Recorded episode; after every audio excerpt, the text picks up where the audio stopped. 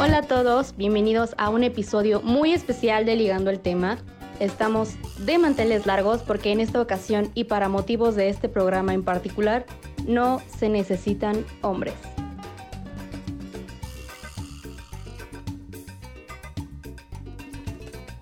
Hola a todas y a todos. Hoy, en este día, en otro episodio más de Ligando el Tema.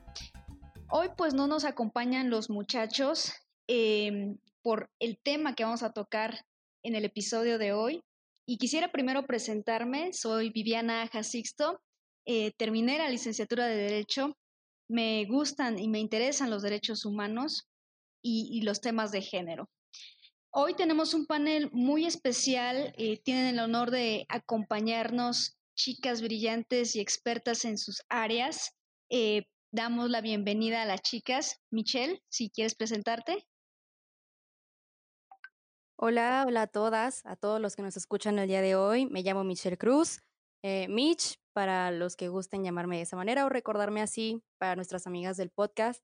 Eh, justo como lo mencionó Vivi, hoy no tenemos hombres porque men are trash. Entonces, yo eh, me presento, soy de la carrera de Ciencias Políticas y Administración Pública, estoy a punto de terminar la carrera. Eh, me encuentro muy feliz de estar compartiendo este espacio con mujeres tan increíbles y me gustaría presentarles a la que tengo aquí a mi lado, que es Payo. Adelante. Hola, muchas gracias, Mitch. Eh, mi nombre es Paola Rodríguez, me dicen Payo.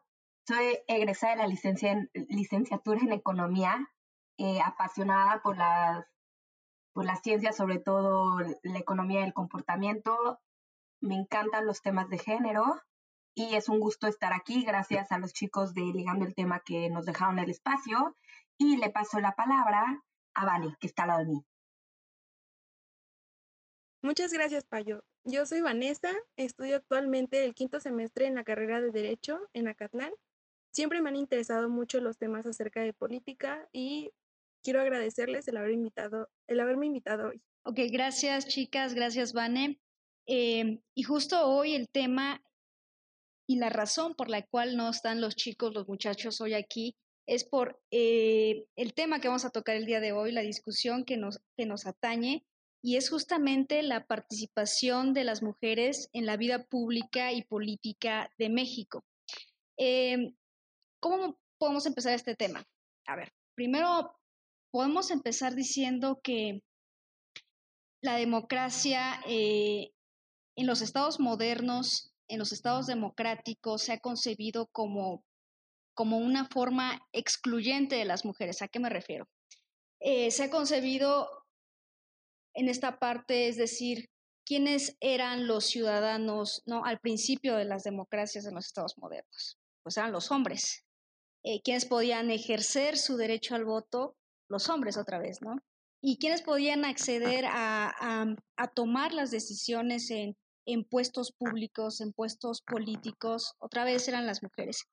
Y eso se ejemplifica muy bien este, en una película que me, que me agrada demasiado, en, las sufragistas, eh, en la historia que retratan las sufragistas, cómo empezó la participación política de las mujeres em, en este tema de las manifestaciones, de las protestas, para que tuvieran una voz, tuviéramos una voz, un, voto en la toma de, de decisiones en la vida pública que de una u otra forma nos afectaban, ¿no? Y empezamos en esta parte de, primero de los derechos políticos, el derecho al voto que en México, como podemos recordar, empezó en apenas en 1953 y ha sido un camino bastante difícil. Este, muchas generaciones nos han abierto paso eh, de mujeres, nos han abierto el camino a que poco a poco se estén gestando y se estén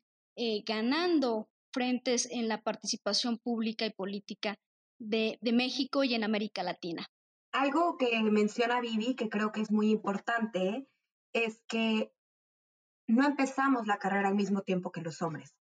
Los hombres entraron a la política mucho antes de permitirnos a las mujeres entrar. Entonces nosotras estamos años atrás, y años atrás me refiero culturalmente, porque no se propicia, no se fomenta que las mujeres entren a la política.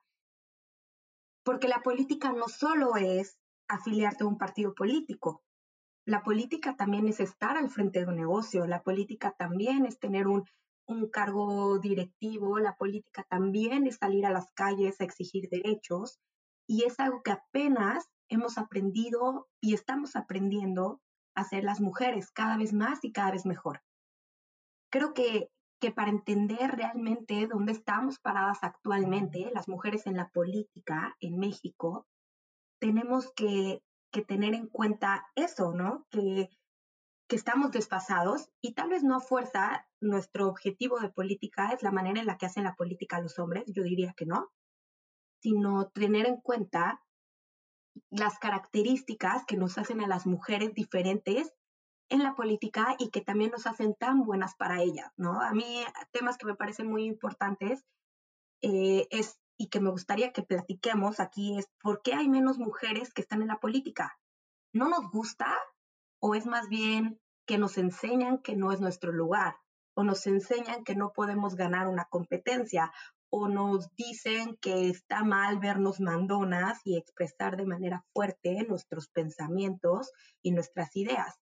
Creo que es, un conjunto de ideas que van forjando la mentalidad de las mujeres desde que somos chiquitas y que de alguna manera nos limitan eh, a alcanzar el objetivo que es estar en la vida pública de un país.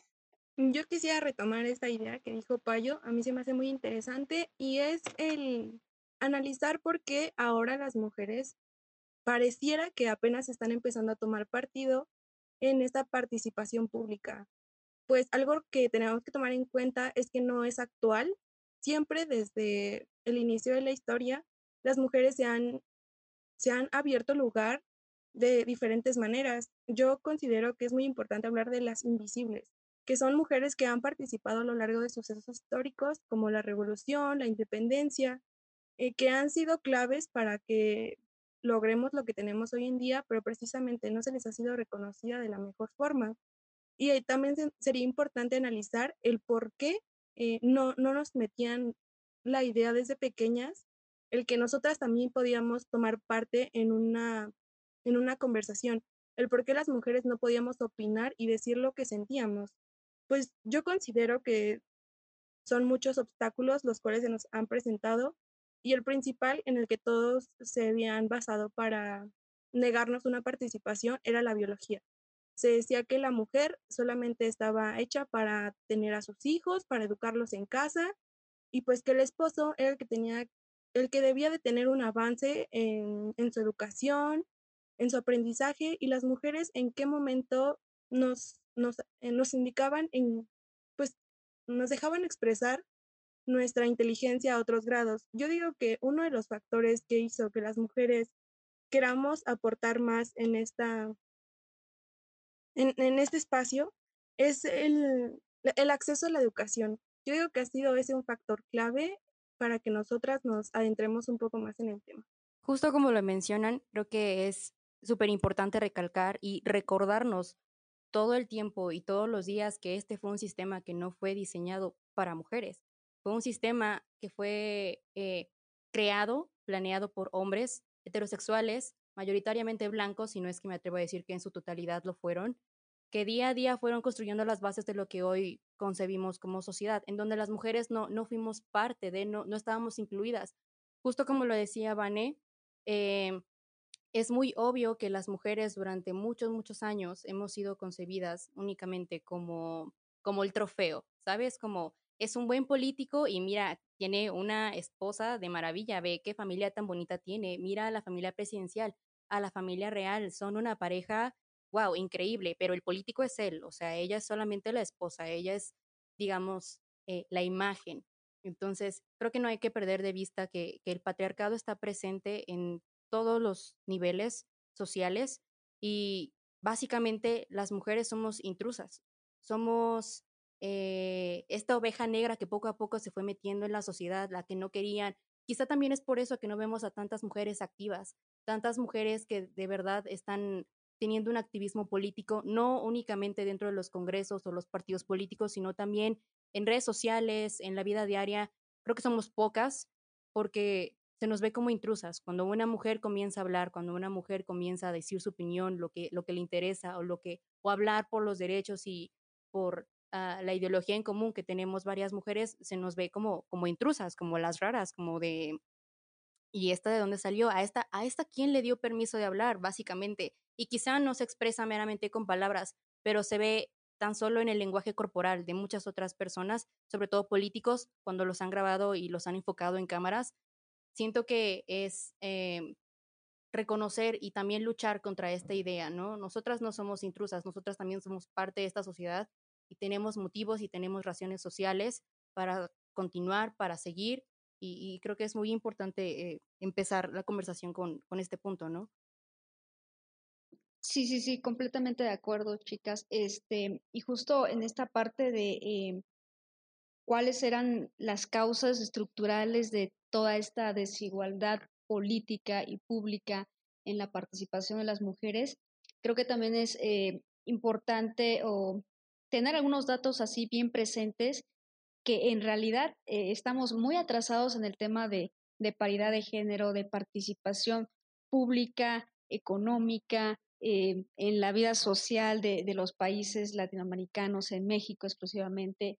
Hablemos de algunas cifras, por ejemplo, en la historia de América Latina únicamente eh, ha, han habido nueve mujeres eh, presidentas, nueve mujeres dirigentes de, de un país.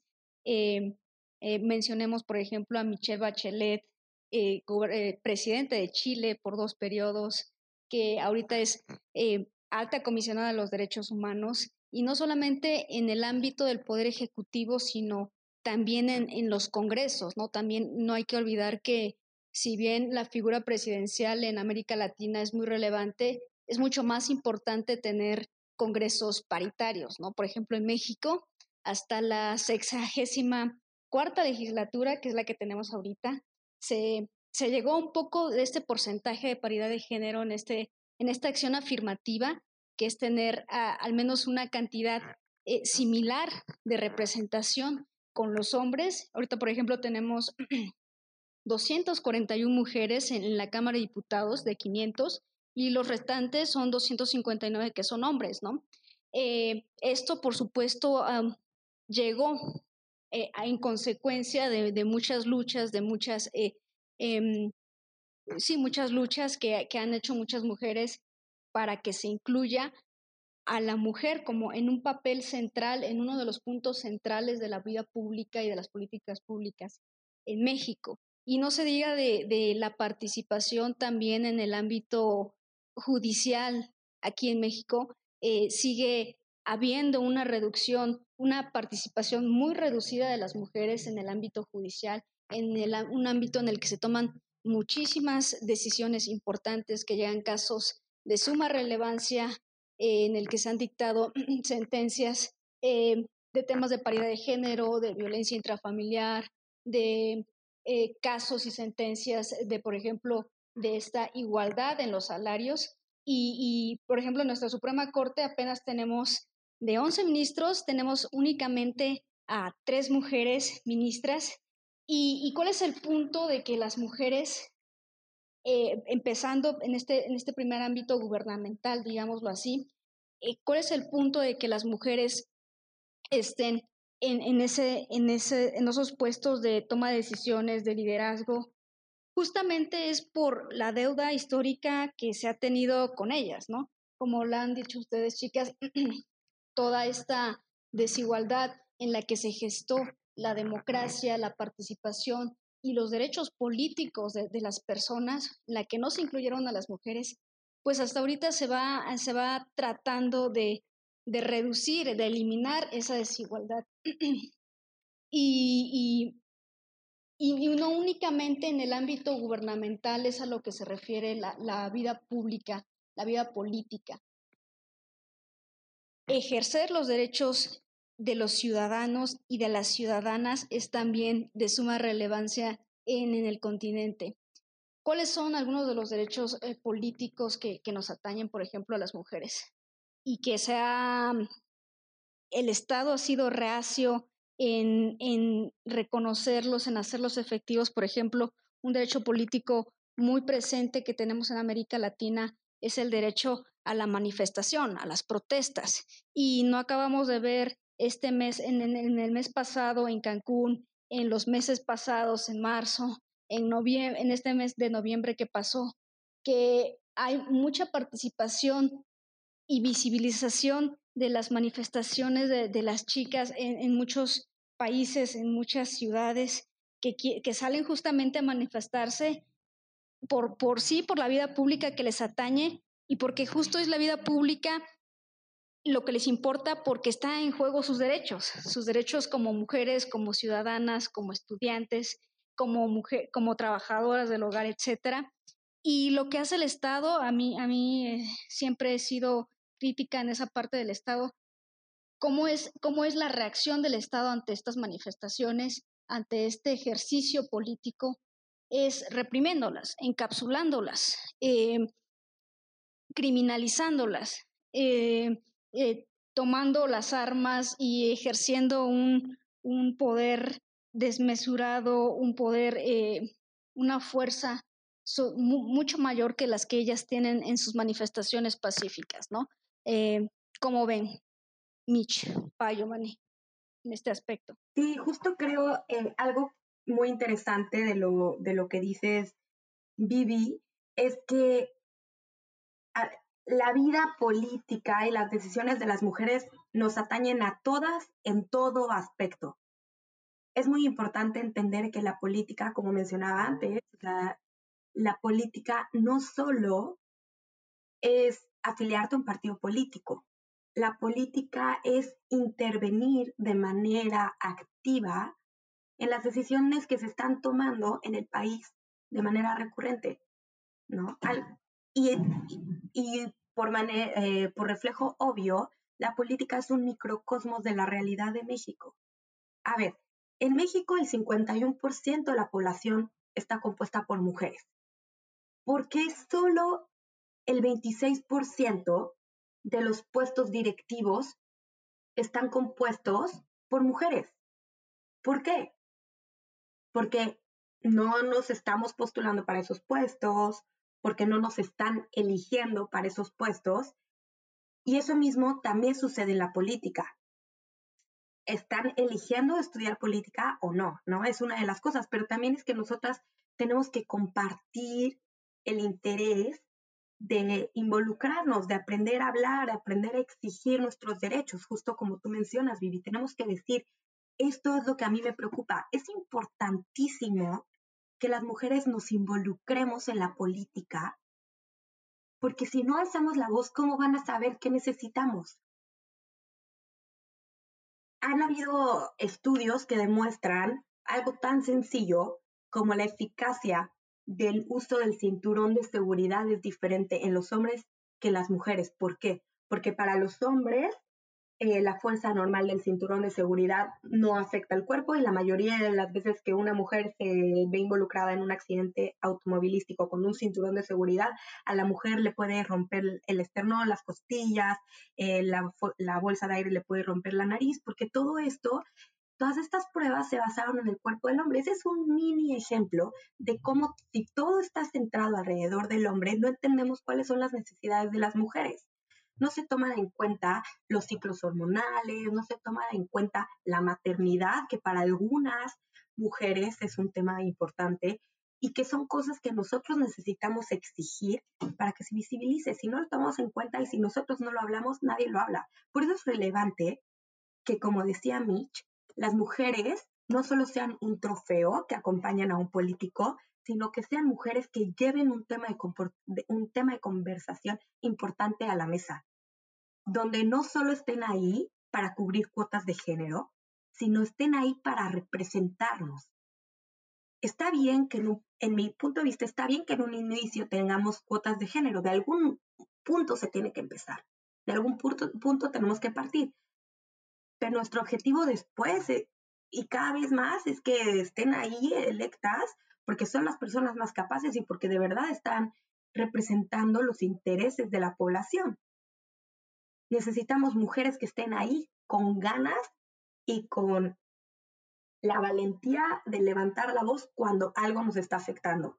Y si se tienen que quejar que están baleando a las mujeres que se están manifestando en Cancún, que tengan la interés para hacer a la gente sentirse incómoda con tal de exigir que las cosas sucedan, porque digo, ya estamos en el siglo XXI.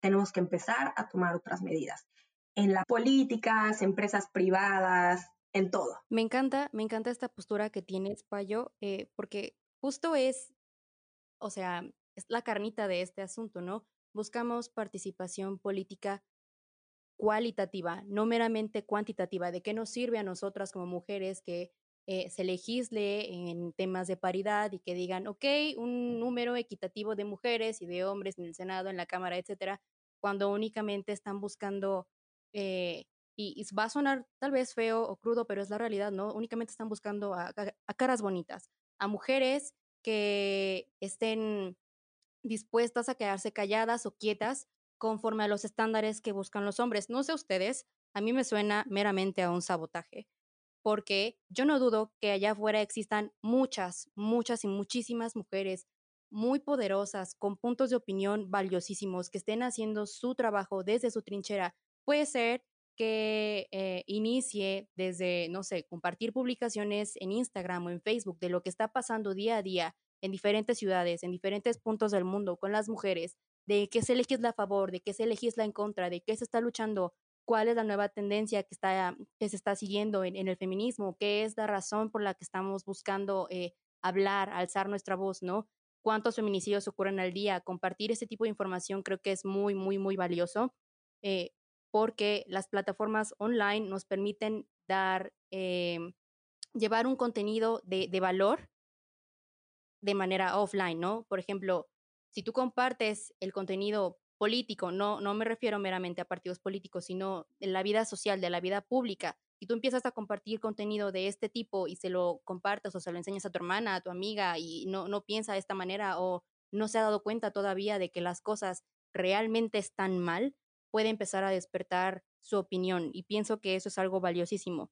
Yo pienso de la misma forma en la que piensa Mitch y yo creo que bueno, al menos yo he escuchado comentarios en la calle que la gente, bueno, los hombres dicen como, no, mujeres también, yo digo que mujeres también, porque entre nosotras yo creo que es una rivalidad muy grande que tenemos que cambiar principalmente. Pero bueno, regresando al tema, he escuchado pues ciertos comentarios como las mujeres dicen que no participan en, en estos en estos ámbitos, pero ya fueron candidatas y no supieron ganar o no supieron quedar electas. Entonces, pues, ni modo, no pueden. Pero también hay que tomar en cuenta la realidad mexicana, ¿no? La realidad del país, que es en la que, pues, por ejemplo, un presidente que ya dejó su cargo manda a su esposa o a, su, a sus familiares a que se postulen para algún puesto público.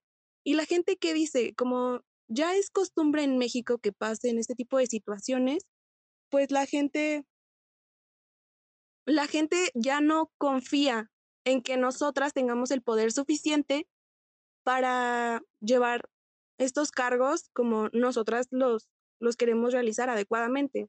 Entonces es necesario también, yo creo que pensemos un poco en la confianza que le estamos otorgando a las mujeres en este espacio. Eh, otro tema que yo quería como tocar era acerca de un estudio que se hizo acerca del liderazgo de las mujeres en, la, en Latinoamérica.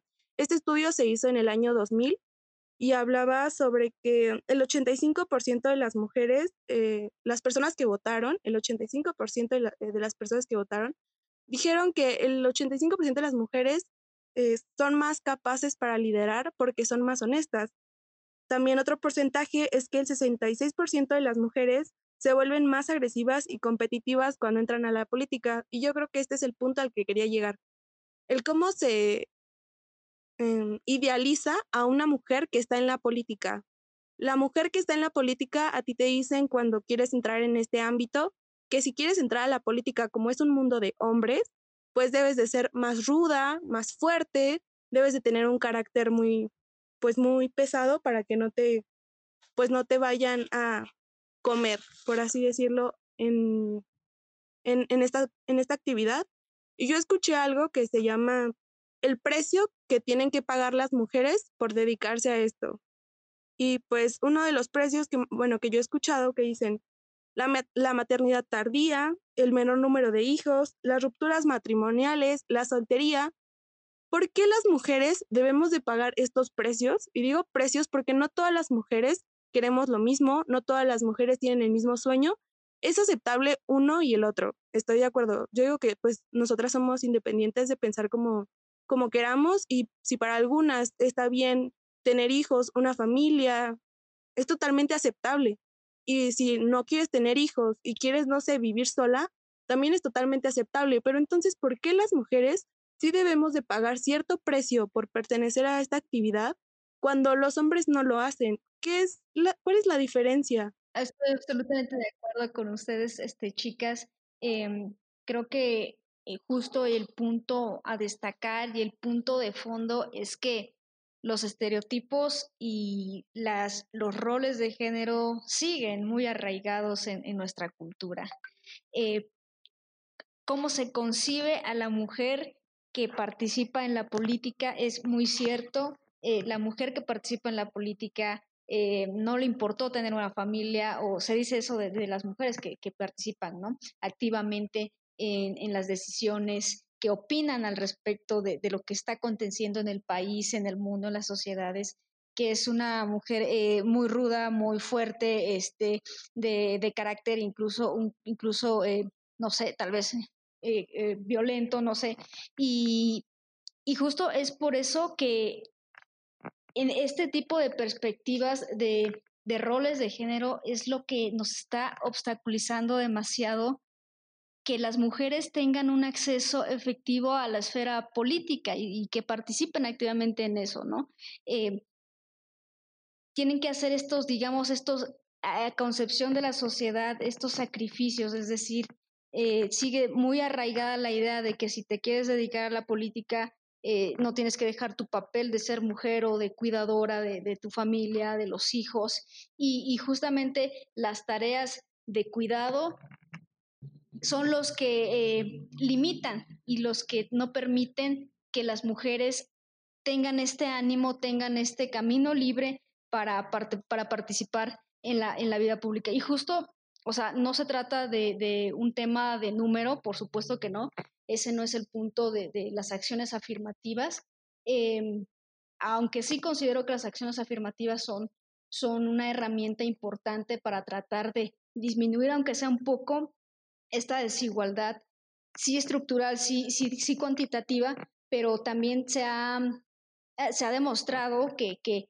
que las mujeres que están en toma de decisiones, que cuando hay participación de las mujeres, cuando ocupan los escaños, cuando ocupan los poderes ejecutivos, eh, las magistraturas, etcétera, sí pueden llegar a, que se consideren temas de género, temas que les importan a las mujeres y, por supuesto, eh, hay una incuestionable y una indudable capacidad de liderazgo, de toma de decisiones importantes, de dirigir un país de todas las mujeres, ¿no? Sí, estoy completamente de acuerdo contigo, Vivi. Las acciones afirmativas, dado el, el punto de la política mexicana actual y el, y el punto en el que estamos parados, son necesarias. Se tiene que empezar de algún lado porque tenemos que reeducar a la sociedad y a la población y tenemos que de alguna manera nivelar el piso para que las mujeres podamos participar en la, en la vida política de México. Pero, ¿no? De la mano de esto tenemos que hacer muchos otros cambios para, para asegurarnos de que la participación de las mujeres en la, en la vida pública y política de México sea algo estructural, sea algo mucho más conciso y tenga relevancia. Tenemos que mejorar la educación, tenemos que cambiar los hábitos, tenemos que romper esos estereotipos de género y esos roles de género que son tan dañinos y que ya ustedes han mencionado. Y es que sí, no es, o sea, los, las tareas de cuidado no les conciernen a las mujeres únicamente nos, les conciernen a los que viven en una casa y que comparten un espacio, a los que son mamá y papá, o sea, a las, las personas tienen que compartir esos, esos roles, o sea, sino tenemos que también hablar de la carga mental, ¿no? No solo es llevar a cabo las tareas, sino pensar en quién va a llevar a cabo las tareas, que muchas veces esto implica una carga extra para las mujeres que nos pone en desventaja. Y, tenemos que, que, romper el molde, tenemos que seguir avanzando. A mí algo que, algo que me hace ruido y que tiene mucho que ver con todo lo que ustedes han estado diciendo, y creo que debería ser el objetivo de, la, de las mujeres en la política en un futuro, es que no tenemos que hacer política como la han hecho los hombres. No, para hacer una buena política no tienes que ser violenta o no tienes que ser ruda, puedes ser empática, puedes ser amable y puedes ser firme y puedes ser fuerte. No tienes, no tienes que ser violenta. Para mí la palabra competitiva no es negativa, ¿no? Porque para mí justo he hecho investigación de competitividad, etcétera. Para mí la, la palabra ser competitiva está mucho más relacionada con el hecho de, de levantarte después de una caída y como ser tenaz. Y creo que eso sí definitivamente está ligado a la política. Pero, por ejemplo, una de mis políticas eh, que más admiro es Jacinda Arden, la, presidenta de Nueva Zelanda, y que justo ella platica que ella ha recibido muchísimas críticas en los años, o sea, en todos los años que ha estado en la política, por no ser tan agresiva o por no ser eh, tan asertiva, le dicen. Eh, porque ella ha preferido ser eh, empática y creen que eso quiere decir que ella es débil. Pero ella reitera que para ella puede ser fuerte y compasiva. Y creo que para mí eso es lo que nosotras podemos aportar a la política.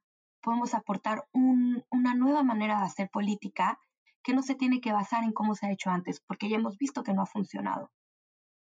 Y, y pues la verdad es que el futuro es, el futuro somos las mujeres, entonces tenemos que empezar a involucrarnos más, ¿no?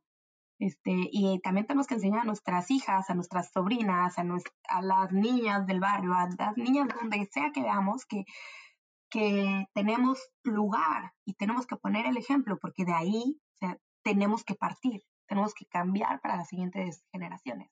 Claro, y me encanta esta postura que tenemos y compartimos en común.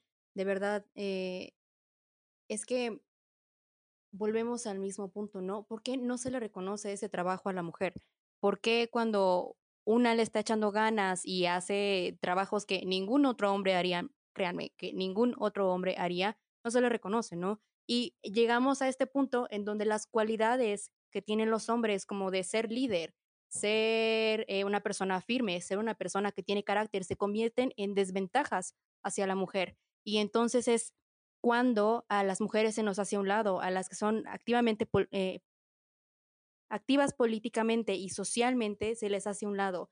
No, no, no se les reconoce su labor, no se les reconoce este papel que tenemos eh, socialmente, porque pues sigue siendo parte de esta estrategia en, en la que las mujeres somos tratadas como las arpías, como las que no deberíamos estar en el foco público, pero una vez que estamos, entonces toda la atención se centra en, en desacreditarla, en no hizo bien esto, no tuvo un discurso que fuera lo meramente asertivo, no tuvo una postura política adecuada. ¿Por qué, ¿Por qué no simplemente se puede reconocer que hay un trabajo que se puede hacer incluso mejor, ¿no? ¿Cuál es el temor eh, en los hombres, en la política, a reconocer el trabajo de una mujer bien hecho? Sí, sí, sí, absolutamente de acuerdo con, ustedes, Mitch, Payo, Vane.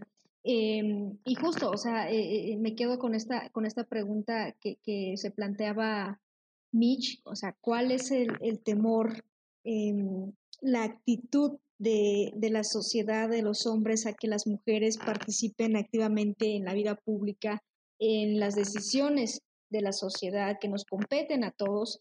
Y justo eh, me encanta la referencia que hace Payo de, la ministra de Nueva Zelanda y podemos este, decir, decir muchísimas referentes y, lo que hay que resaltar es que justo cuando las mujeres llegan a puestos de liderazgo eh, en la sociedad civil, en, la sociedad, eh, en la sociedad civil, en los puestos gubernamentales de, de toma de decisiones, se han em, podemos contabilizar una innumerable eh, las aportaciones significativas que han hecho las mujeres en todo el mundo, ¿no? Para el logro, por ejemplo, de y mantenimiento de la paz, la seguridad internacional, em, no sé, Fatou Bensouda en la Corte Penal Internacional, la plena realización de los derechos humanos, ya, mencionaba Michelle Bachelet, la promoción del desarrollo sostenible que lo acaba, que recientemente Lady Pech, una lideresa indígena, acaba de ganar un premio muy relevante en, en la defensa y el activismo del medio ambiente y, este, sí, del medio ambiente aquí en México. Y justo lo que pueden aportar, como decía Payo, es una forma diferente de hacer política. Eh, no solamente en favor de las mujeres, sino en favor de todo, de los derechos humanos, de la promoción del desarrollo sostenible, del crecimiento económico eh, y en otros temas muy relevantes que hasta ahorita en, la participación de los hombres no se ha visto que se hayan eliminado totalmente eh, esos problemas, ¿no? Como es la, pobreza en, el país, en México, el hambre, las enfermedades, la falta de educación a las mujeres, a, a los hombres. O sea, en todos estos aspectos es lo que pueden aportar las mujeres y que se ha visto con muchos ejemplos como los que acabo de mencionar, que las mujeres pueden con todo eso y mucho más, ¿no? Eh, yo creo que soy optimista en este punto de, esperar que muchas mujeres lo están, lo estamos haciendo, lo estamos haciendo como ustedes este, ahorita en este, en este programa, que participemos mucho más, que aunque sea complicado en esta estructura, por supuesto hay que no dejar de exigirle al Estado que garantice efectivamente eh, cada vez que una mujer quiere eh, acceder a un puesto político, manifestarse en las calles, eh, ser una, activista muy importante, que, que, no haya estas trabas por parte del Estado y que se empiece a educar también la sociedad, ¿no? Para que justo no hayan estas restricciones a las mujeres, porque ya se ha visto que pueden, podemos aportar muchísimo eh, en muchos aspectos, incluso más que los hombres, ¿no? Exactamente, yo creo que podría confundirse un, un, poco, pudieron confundirse un poco en el que nosotros quisimos aspirar a ser, a intentar ser hombres políticos, el que queríamos adoptar una cierta masculinización para poder entrar en estas actividades para que fuéramos reconocidas, para que fuéramos escuchadas, para que la gente confiara en nosotros. Y yo creo que eso es lo que está fallándonos, que nosotras no queremos ser un hombre más, nosotras queremos ser, seguir siendo mujeres y que precisamente mantener nuestra esencia, nuestras cualidades, porque todo esto que eh, la diferencia entre géneros que tenemos es como lo que nos ayudaría a hacer un cambio significativo en la política del país. Justo lo que dice Vane creo que es muy relevante y nos ayuda a cerrar la conversación del día de hoy, que yo encantada de seguir platicando de esto ahora, seguro ustedes también. Y bueno, antes que nada, agradezco una observación que hizo Vivi, que se me chispoteó, dice la presidenta de Nueva Zelanda, y claro, es la primer ministra, ¿no? La primera ministra. Muchas gracias, Vivi.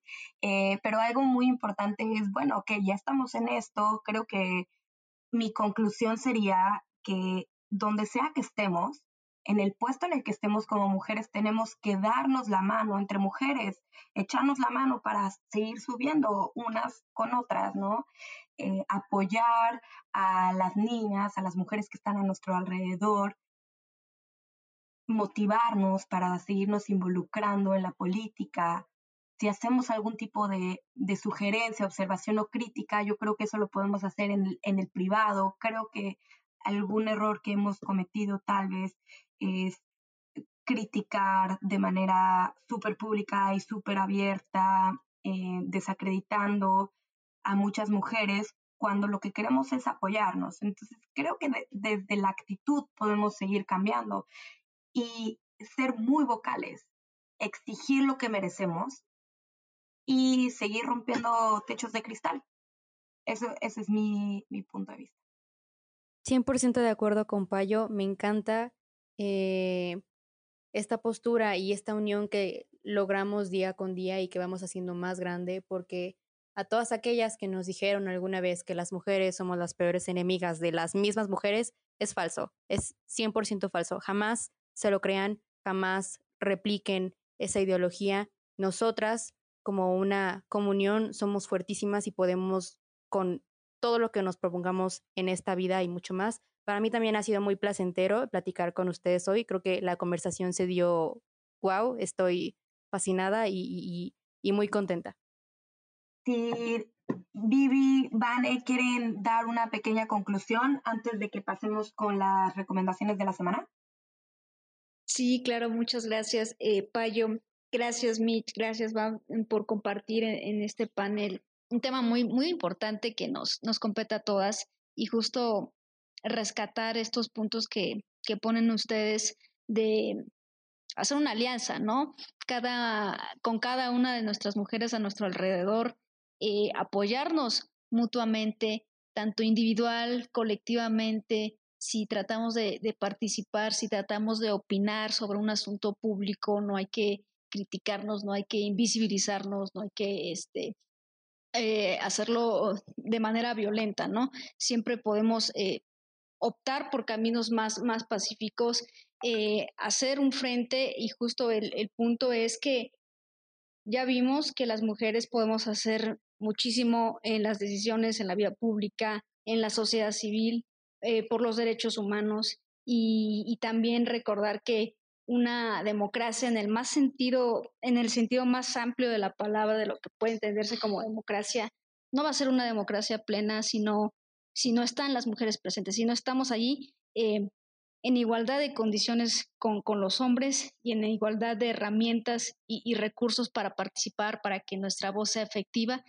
y poder eh, hacer un cambio verdadero en favor de todas y todos. Muy feliz, muy contenta por estar con ustedes, chicas tan brillantes, y a los muchachos por invitarme, por contemplarme en este programa. Gracias. Bueno, yo solamente ya quisiera cerrar, este, invitándolos a todos a que no se queden callados, aunque a esta generación a la que pertenecemos se nos ha denominado como la generación de cristal, pues que bueno, la verdad yo estoy muy feliz de que esta generación sí hable, sí opine, sí haga marchas, sí quiera hacer algo por cambiar el país, porque no nos servía de nada el que todos quisieran, el que todos opinaran en sus familias, en sus casas, que no les gustaba la situación que vivían, pero se quedaban ahí, entre pláticas de comidas. Y nosotros estamos haciendo lo que pues tal vez otras personas no, no lo hicieron y la verdad es que vamos por un muy buen camino. Yo quiero agradecerles a todas ustedes por compartir, compartir conmigo un poco de lo, de lo que saben, de las cosas que piensan y de sus ideales y estoy muy, muy agradecida con ustedes. Gracias. Antes de despedirnos, hacemos una ronda rápida de las sugerencias pop de la semana. Empiezo yo, muy alineada con el tema del día de hoy. Les sugiero el libro de la empleada o The Handmaid's Tale de Margaret Atwood.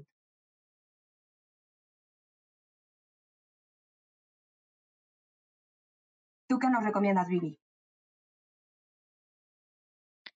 Sí, gracias. Em, voy a recomendar una canción que, me gusta mucho. Es de una rapera.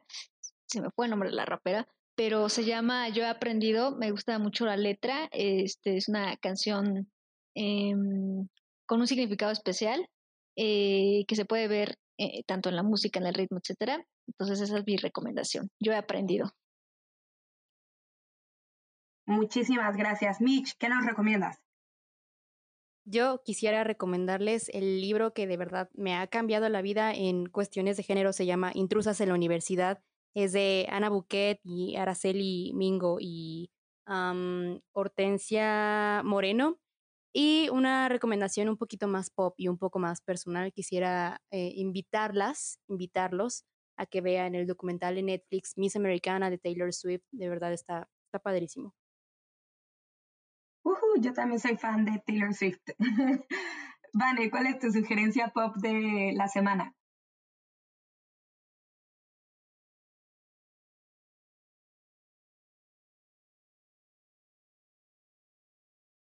Mi sugerencia pop de la semana es ¿Qué pasa, mi Simón? Bueno, creo que el nombre en inglés es What Happened, mi Simón. Es una película muy buena y espero que les guste.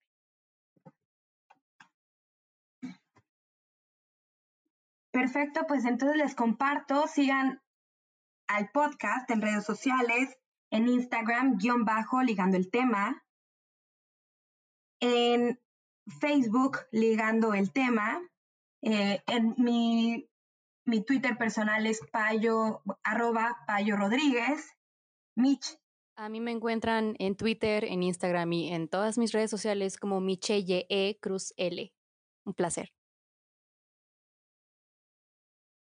Mi cuenta de Twitter este, para compartirlas, igual en Facebook, es arroba VAS 333 en Twitter y en Facebook como Viviana AS. A mí me pueden encontrar en Instagram como Vanessa V. Vanessa va con doble A y pues Twitter no tengo. Perfecto, muchas gracias. Pues cerramos el programa del día de hoy. Quiero agradecer muchísimo a los chicos de Ligando el Tema por habernos invitado. Disfrutamos en demasía esta conversación. Nos quedamos pendientes y picadas con el tema. Este tema nunca se puede discutir solo en 45 minutos. Ojalá haya una parte 2 eh, y donde podamos platicar más o cuando acabe la pandemia nos podamos ver en persona para seguir platicando. Muchísimas gracias, esperamos que lo hayan disfrutado y nos vemos a la próxima. Bye.